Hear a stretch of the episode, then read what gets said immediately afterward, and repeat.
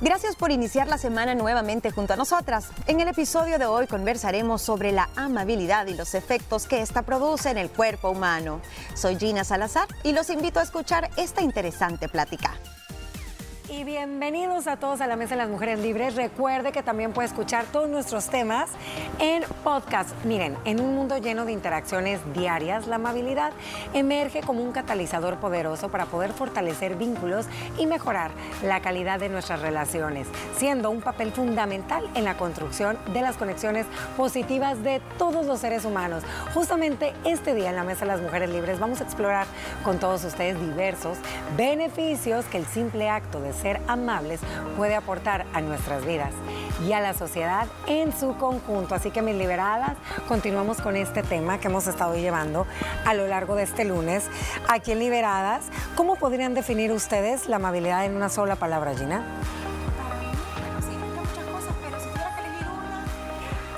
Una persona amable es una persona considerada. Y eso encierra respetuoso, generoso, empático, considerada. Considerada. Consideración. Bondadoso. Bondadoso. Esa fuera la palabra que para mí aglutina todo. Considerada y bondadoso. Bueno, ¿qué les parece si vamos a ver la definición de amabilidad? Y luego vamos a entrar a compartirle con todos ustedes todos los beneficios que nos aporta a nivel emocional y físico y espiritual el ser personas amables. Es una cualidad que es considerado respetuoso, benevolente hacia los demás. Implica actuar con compasión, con empatía y cortesía, buscando el bienestar de las demás personas, ojo, sin esperar algo a cambio, que eso es bien importante. Ser amable implica mostrar afecto y ser generosos en tu interacción cotidiana de tu día a día, creando un ambiente positivo y fomentando relaciones saludables. Gina y Moni, cuando las personas son amables con ustedes, ¿qué las hacen sentir? ¿Cómo te sientes tú? No te voy a decir, yo esta pregunta se las quería hacer. No es tu mamá ni nadie conocido. Cuando una persona desconocida ajena a tu vida es amable contigo, ¿qué sientes? Mira, primero sentís eh, que importás, que sos una persona importante, te sentís especial, eh, te sentís querido, que valés, que alguien te pone atención, porque tenés razón, es más fácil que sea amable contigo alguien de tu familia, un amigo, que, que un desconocido. Eso, me hace sentir especial, me hace sentir que ay, todavía tenemos futuro como sociedad, de que hay gente buena y que hay que replicarlo. Moni. Fíjate que cuando es amable y no está ligado a la vocación del servicio, porque alguien puede ser amable contigo y ser un vendedor que tiene detrás un fin. Pero como tú decías hace un momentito, o sea, es la amabilidad se espera de alguien que no tiene un vínculo contigo y que no necesariamente está buscando algo a cambio. A mí me cambia el día me cambia el día y me pone en posición neutro, me mata todas las defensas. O sea, yo a esa persona no le puedo salir con eh, ni siquiera seria ni con mala cara porque es para mí el mejor abre puertas. Me, me, deja así como que blandita cuando te dicen aquella sonrisa, permítame que le voy a ayudar, mírenos, me desarman, me desarman. Bueno, y pónganse a analizar un poquito esto. Cuando nosotros hacemos un acto amable hacia otra persona que no conocemos, que hay muchísimos, ya vamos a entrar a compartirles alguna serie de, ejemplos que nos encantaría que usted nos los haga llegar también a través de las redes sociales, inmediatamente nos hace sentir mucho más feliz. Por eso está este refrán que dice, trata como quieres que a ti te traten. Eso es bien importante.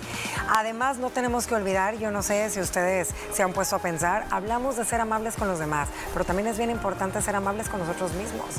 Ser amable como te tratas, ser amable como te cuidas, ser amable con quien te relacionas, ser amable lo que lees, ser amable a quien le abres las puertas de tu vida.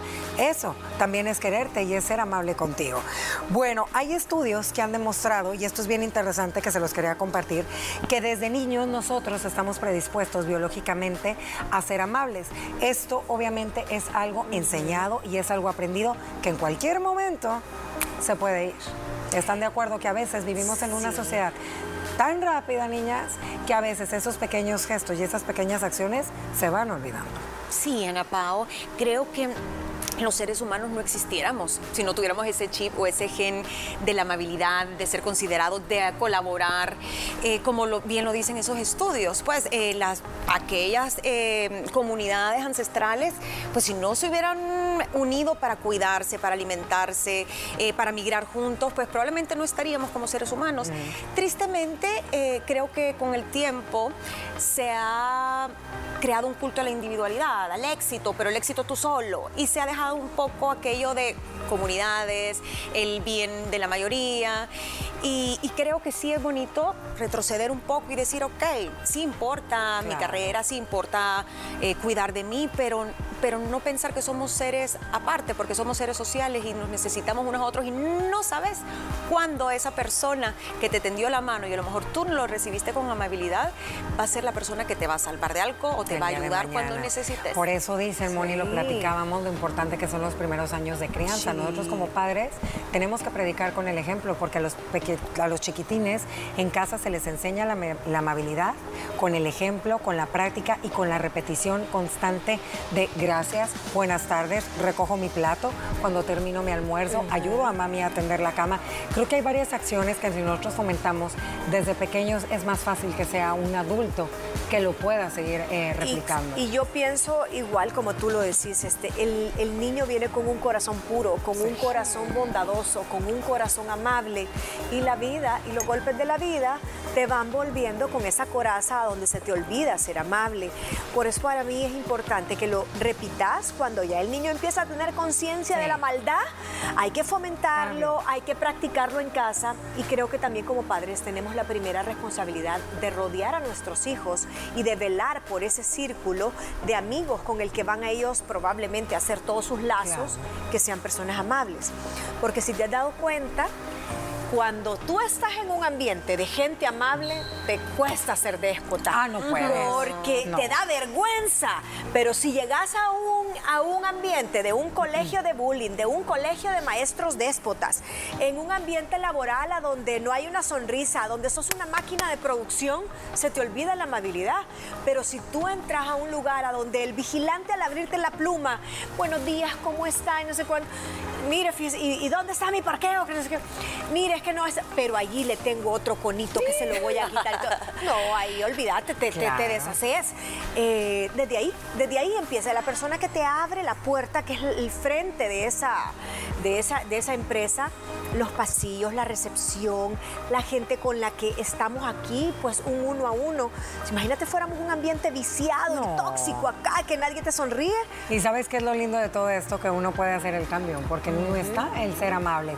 Ahora vamos a entrar en mi liberadas de lleno, ponga atención, porque aquí se involucra el sistema inmune, el cerebro, el corazón y mucho más, todos los beneficios. Ojo, a nivel físico, mental y espiritual. El número uno es que nos hace más felices, Gina. Te hace más feliz, está comprobado el dar eh, más que el hecho de recibir. Hay estudios eh, que se han hecho y lo platicábamos con, eh, con Monse, una psicóloga que vino pues la, la semana pasada para platicar de este tema, que se han hecho estudios en Alemania, en Noruega, en jóvenes voluntarios y jóvenes que no eran voluntarios. Y en esta encuesta después se mide pues el grado, digamos, de satisfacción con su vida, el grado de felicidad y salía que todos los que participaban en un voluntariado eran más felices, aunque tuvieran menos, aunque tuvieran problemas en la vida. Entonces, yo sí creo que el ver una sonrisa de alguien o ver que le cambiaste la vida te hace olvidarte un poquito de tus propios problemas. Es una distracción también. Es que, ¿sabes qué? A nivel bioquímico se nos activa, y aquí lo traigo, esta famosa dopamina en el cerebro, que es lo que nos provoca la felicidad. Y aquí vamos a entrar a la parte del corazón, que estoy segura que a la Moni le va a encantar. Todos los beneficios, es increíble. Yo me puse, eh, y se los quería compartir, de verdad. Yo no sé si ustedes tuvieron la oportunidad de leerlos, liberadas. Lo que provoca, la oxitocina provoca una liberación de sustancia química llamada óxido nítrico en los vasos sanguíneos, que se dilata y se expande. Esto reduce la presión arterial y por lo tanto se le conoce como la hormona cardioprotectora que protege al corazón. Imagínate ser amable, al final todo es una cadenita. Todo una cadenita. Porque el ser amable te hace feliz. Si alguien contigo es amable, te hace feliz. Si sos feliz, liberas dopamina, liberas oxitocina. Si liberas oxitocina, ese, esa forma de expandir y contraer cardiovascularmente hace que se te baje, o sea, no que se te baje la presión, pero si tenés tendencia a mantener la presión alta por estrés, por estar, como decimos, con el ceño fruncido y enojado, pues esto es completamente lo contrario. Hace que te relajes y que seas más feliz. Cambio protector. Y ojo con esto, ¿qué creen? Retrasa el envejecimiento. Uy, sea amable para ser más joven, el secreto del eterno Es que mira, por lo mismo de la oxitocina, dice que eso te ayuda a, liberar estos radicales libres y toda la inflamación que a veces el cuerpo tiene.